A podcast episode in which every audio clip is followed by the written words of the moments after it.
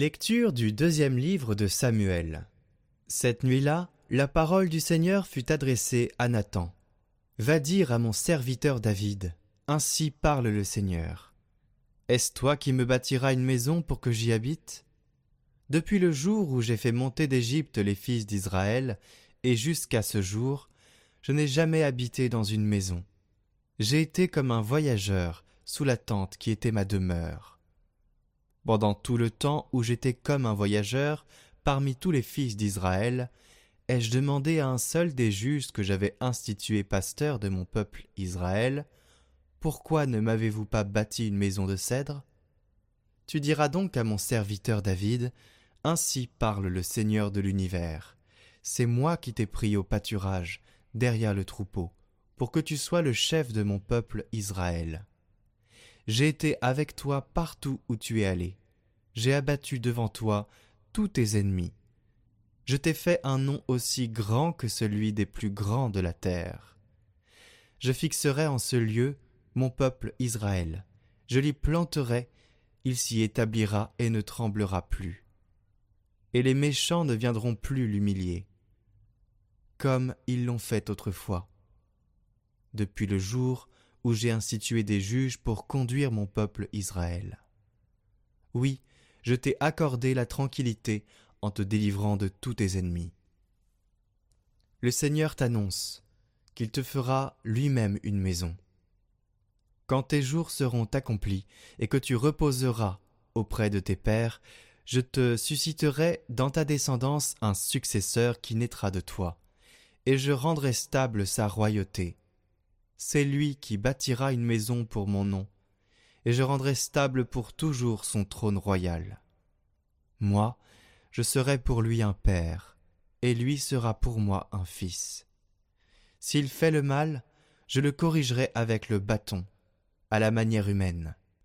Je le frapperai comme font les hommes.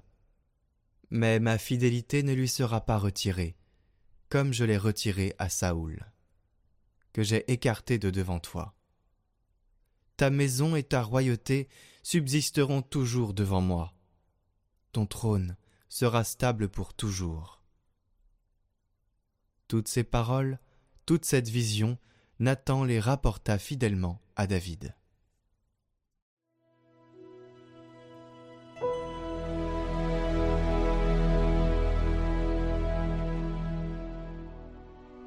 Sans fin, je lui garderai mon amour.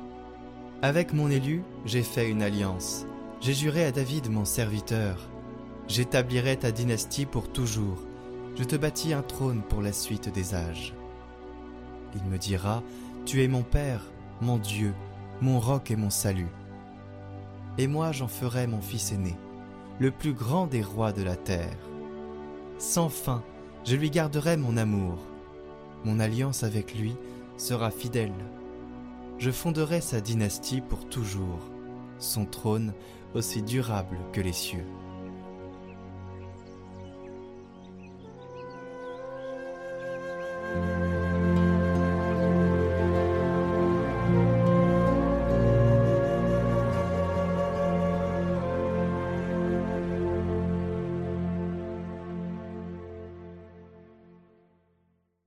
Évangile de Jésus-Christ selon Saint Marc. En ce temps-là, Jésus se mit de nouveau à enseigner au bord de la mer de Galilée. Une foule très nombreuse se rassembla auprès de lui, si bien qu'il monta dans une barque où il s'assit. Il était sur la mer, et toute la foule était près de la mer, sur le rivage. Il leur enseignait beaucoup de choses en paraboles, et dans son enseignement il leur disait Écoutez, voici que le semeur sortit pour semer. Comme il semait, du grain est tombé au bord du chemin. Les oiseaux sont venus et ils ont tout mangé.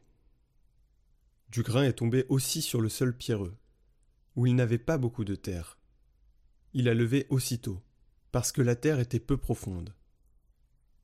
Et lorsque le soleil s'est levé, ce grain a brûlé, et faute de racines, il a séché.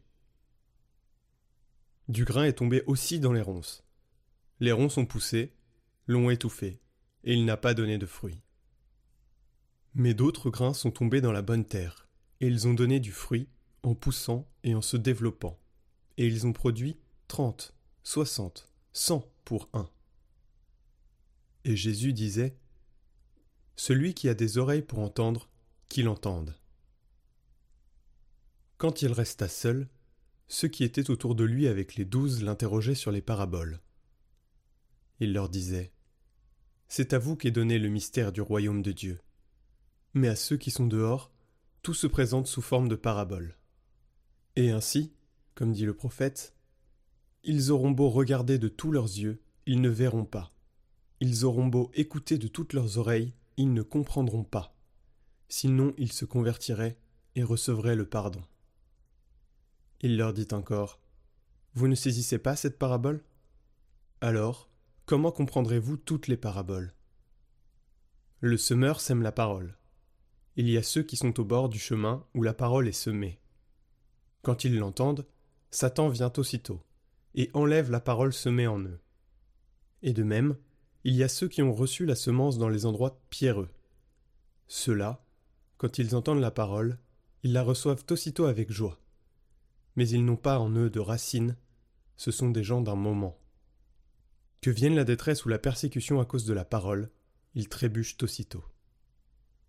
Et il y en a d'autres qui ont reçu la semence dans les ronces. Ceux-ci entendent la parole, mais les soucis du monde, la séduction de la richesse et toutes les autres convoitises les envahissent et étouffent la parole, qui ne donne pas de fruits. Et il y a ceux qui ont reçu la semence dans la bonne terre. Ceux-là entendent la parole, il l'accueille, et il porte du fruit. Trente, soixante, cent pour un.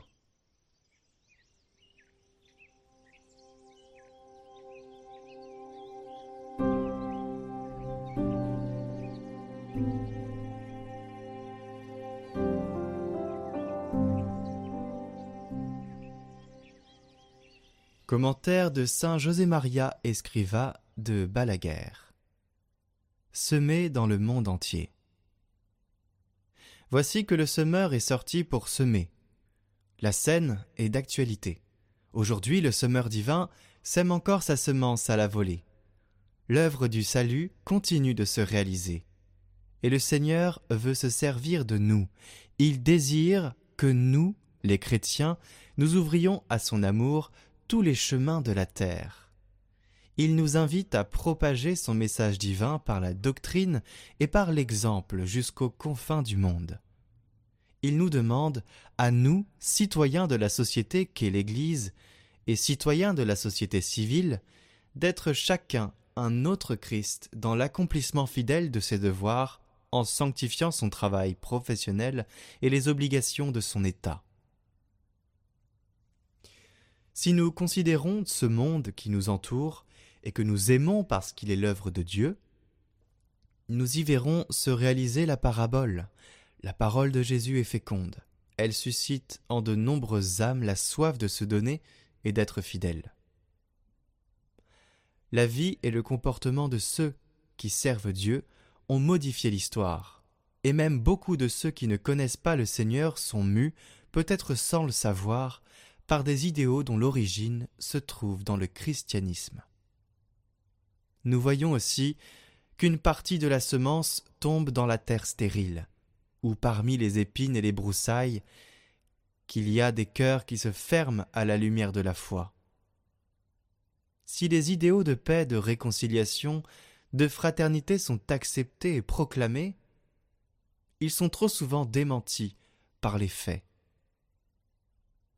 Quelques-uns s'acharnent en vain à bâillonner la voix de Dieu en ayant recours pour empêcher sa diffusion, soit à la force brutale, soit à une arme moins bruyante, mais peut-être plus cruelle parce qu'elle insensibilise l'esprit.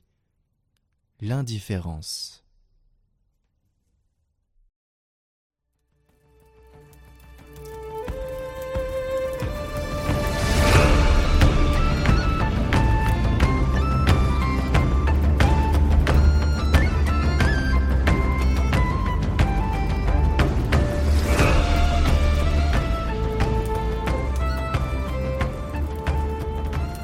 Tous et bienvenue dans notre podcast explorant la vie inspirante des saints. Il est docteur de l'Église, c'est-à-dire que l'Église catholique reconnaît l'autorité exceptionnelle dans le domaine de la théologie. Il est aussi un très grand évangélisateur, notamment dans la région de Genève où il a été l'évêque. Aujourd'hui, plongeons-nous dans l'histoire captivante de Saint François de Sales.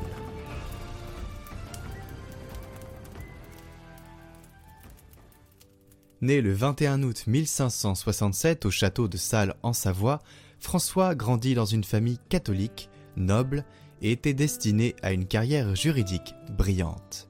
Cependant, son parcours prend un tournant inattendu lorsqu'il découvre la théologie à Paris. Une crise spirituelle intense le plonge dans le désespoir, mais la découverte de la prière mariale, souvenez-vous, le ramène à la paix. Cette prière, la voici. Souvenez-vous, ô très miséricordieuse Vierge Marie, qu'on n'a jamais entendu dire qu'aucun de ceux qui avaient eu recours à votre protection, imploré votre assistance, réclamé votre secours, ait été abandonné. Animé d'une pareille confiance, ô Vierge des Vierges, ô ma mère, je cours vers vous, et gémissant sous le poids de mes péchés, je me prosterne à vos pieds. Ô Mère du Verbe, ne méprisez pas mes prières, mais accueillez-les favorablement et daignez les exaucer. Ordonné prêtre en 1593 et évêque de Genève en 1602, il résiste au défi du calvanisme, doctrine théologique protestant, et joue un rôle clé dans la contre-réforme le mouvement par lequel l'Église catholique réagit dans le courant du XVIe siècle face à la réforme protestante. François de Sales s'épuisera une bonne partie de sa vie au service de Dieu et des hommes. Ordonné évêque à 35 ans, il ne s'épargnera rien pour annoncer l'Évangile. Ni visite dans son diocèse, ni catéchèse des petits-enfants, ni visite aux condamnés, ni voyage apostolique il fera tout. Pourquoi François de Sales est-il saint? Sa sainteté réside dans son engagement envers Dieu et son influence pacificatrice dans une période de troubles théologiques et politiques. Dans sa jeunesse, à reporter le Saint-Père, il vécut une profonde crise spirituelle, alors qu'il méditait la pensée de Saint Augustin et de Saint Thomas d'Aquin. Crise qui le porta à s'interroger sur le salut de l'âme et la prédestination de Dieu à son égard, en vivant dramatiquement les grandes questions théologiques qui agitaient l'époque. Son approche pastorale, son œuvre littéraire et la fondation de l'ordre des Visitandines reflètent son amour pour Dieu et son prochain. Il fréquente les plus grands esprits catholiques de l'époque et introduit en France la réforme des Carmels initiée par sainte Thérèse d'Avila. Saint François de Sales est un pacificateur. Une anecdote croustillante de sa vie réside dans son talent pour la pacification. Face aux controverses théologiques avec les protestants, François de Sales a démontré l'efficacité des rapports personnels et de la charité. Sa capacité à apaiser les esprits en débattant avec amour plutôt qu'animosité a marqué sa vie. Une deuxième anecdote, François de Sales était un journaliste. Il a utilisé l'imprimerie pour publier des textes adressés aux calvinistes, considérés comme les premiers journaux catholiques. François de Sales a ainsi contribué à la diffusion de la foi. Et enfin, pourquoi prions-nous Saint François de Sales? Eh bien, au vu de sa vie, les fidèles se tournent vers lui pour son intercession dans la recherche de la paix intérieure, la guidance spirituelle et la force pour faire face aux défis du monde moderne, aux changements auxquels nous devons faire face. Il est aussi le saint patron des journalistes. Merci d'avoir rejoint ce voyage à travers la vie de Saint François de Sales. Restez à l'écoute pour d'autres épisodes passionnants sur les saints qui ont façonné notre histoire. Et n'oubliez pas de partager. Avant de nous quitter, nous pouvons écouter cette prière de Saint François de Sales et l'inviter à prier pour nous. Ô Seigneur, avec ton aide, je veux m'exercer à la douceur dans les rencontres et les contrariétés quotidiennes. Dès que je m'apercevrai que la colère s'allume en moi, je recueillerai mes forces, non avec violence, mais doucement, et je chercherai à rétablir mon cœur dans la paix. Sachant que je ne peux rien seul, je prendrai soin de t'appeler au secours, comme le firent les apôtres ballottés par la mer en furie. Enseigne-moi à être doux avec tous, même avec ceux qui m'offensent ou me sont opposés, et jusqu'avec moi-même, ne m'accablant pas à cause de mes défauts. Quand je tomberai, malgré mes efforts, je me reprendrai doucement et dirai Allons, mon pauvre cœur, relevons-nous et quittons cette fosse pour toujours. Recourons à la miséricorde de Dieu. Elle nous viendra en aide. Saint François de Sales, priez pour nous.